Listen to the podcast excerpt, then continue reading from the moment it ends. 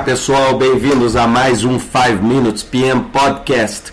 Hoje diretamente, eu brinco do futuro, né? Aqui de Sydney, na Austrália, 14 horas na frente do horário brasileiro, direto do PMI Global Congress Asia Pacific, que está acontecendo hoje, amanhã e quarta-feira é, aqui na Austrália sobre, né, sobre a responsabilidade aí do PMI, do Project Management Institute. É, como eu faço todos, todos os congressos, eu tento nesse podcast falar um pouquinho sobre as minhas percepções ou sobre o que eu acho que está acontecendo aqui no, no mercado e tentar levar um pouquinho essa tendência. Né? Nós temos aqui um número considerável de pessoas, nós temos 900 participantes, mais de 60 palestras sendo dadas, é, é o maior congresso que a gente faz, que o PMI faz aqui na América Latina, com gente de, do mundo inteiro e o mais interessante, né? que eu tive oportunidade, foi uma das coisas mais gratificantes, foi de encontrar os brasileiros aqui, não é? Eu tive a oportunidade de encontrar quatro ou cinco brasileiros na área de gerenciamento de projetos, inclusive morando aqui, né? Então achei muito legal, né? Eu, eu, tive a oportunidade de conversar longamente com o Romildo.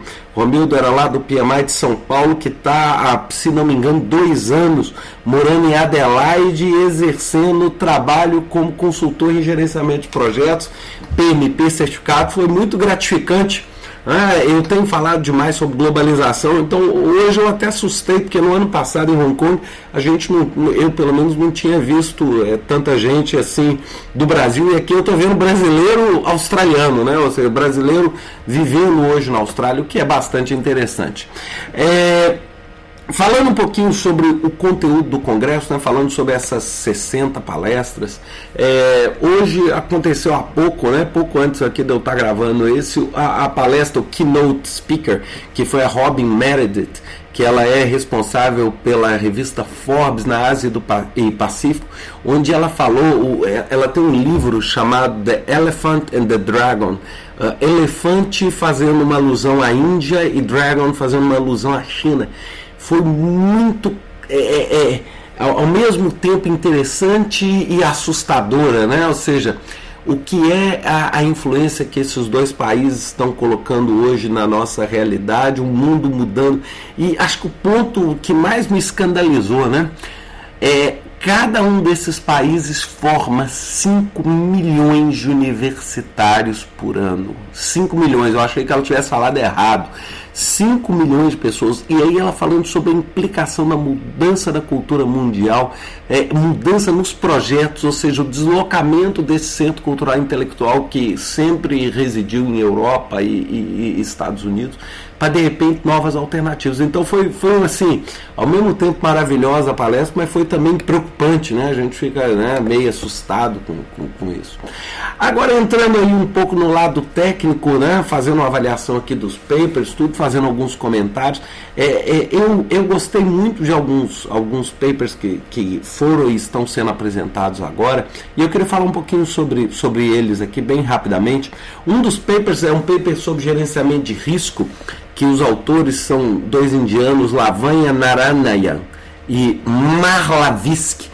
É, podem ficar tranquilos que na descritivo desse, desse podcast eu vou colocar, vou escrever o nome deles. Eles fizeram um paper muito interessante sobre o uso ou conversão de modelos numéricos em escala de risco. É uma coisa que eu tenho estudado bastante, que é o que?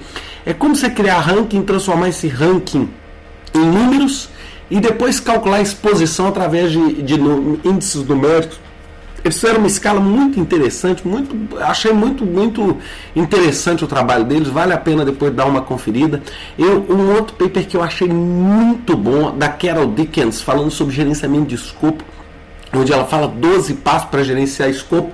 E, e, uma das coisas que mais me chamou a atenção nesse paper foi um desenho que ela mostrou, onde ela pegou as nove áreas do PMI, montou uma espécie de tabuleiro, né, 3x3, e ela pegou o escopo e colocou como se fosse uma lata de tinta derramada nesses nove, sabe assim, manchando tudo, mostrando a importância do escopo. Foi muito legal.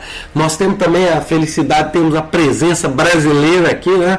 A, a Petrobras vai estar apresentando um trabalho sobre corrente crítica ah, no, no, no, na parte de de, do gasoduto Urucu-Manaus e uso da corrente crítica. Essa, essa apresentação acontece amanhã, espero poder estar presente lá para assistir. É, nós temos também um trabalho muito grande do ex-presidente aqui do PMI na Austrália, Sandeep Mathur, sobre portfólio management e alinhamento aos negócios. Também um paper muito interessante falando sobre o que eu já tenho falado muito sobre estratégia e alinhamento com o projeto, bem legal. É, tem também um, um paper da Denise De Carlo sobre projetos problemáticos, uma coisa que eu tenho que falar bastante, né? ou seja, é, como resolver o problema, como endereçar o problema. Eu acho que um paper também muito rico. É, e, e, um último comentário foi um paper é, na Itália, vindo da Itália, da Andrea Cacamese, falando sobre o valor da certificação e ela mostrando da frustração de muitas pessoas após a certificação com o não reconhecimento, tanto financeiro quanto, quanto pessoal. E muito interessante, ela fala que esse reconhecimento vem muito da, do excesso de expectativa, como também da má venda, né? Ou seja, as pessoas vendem mal dentro das suas organizações o gerenciamento de projetos e o valor da profissão delas. Eu achei muito rica, lógico que foi uma pesquisa restrita à, à, à Itália, mas achei muito rico esse, esse paper, acho que vale a pena a gente dar uma conferida nele. Bem, pessoal, esses são os, né, os pontos principais que eu queria falar. É lógico que eu queria ter a oportunidade de falar sobre todos, mas esses foram os que mais me chamaram a atenção e sempre voltando àquele assunto comunicação, risco, portfólio, projetos problemáticos, isso é realmente o que está em, em, em alta aqui. Bem, pessoal, era isso que eu tinha para falar para vocês. Peço desculpa novamente pela qualidade do áudio e até semana que vem com mais um 5 Minutes PM Podcast. Até lá.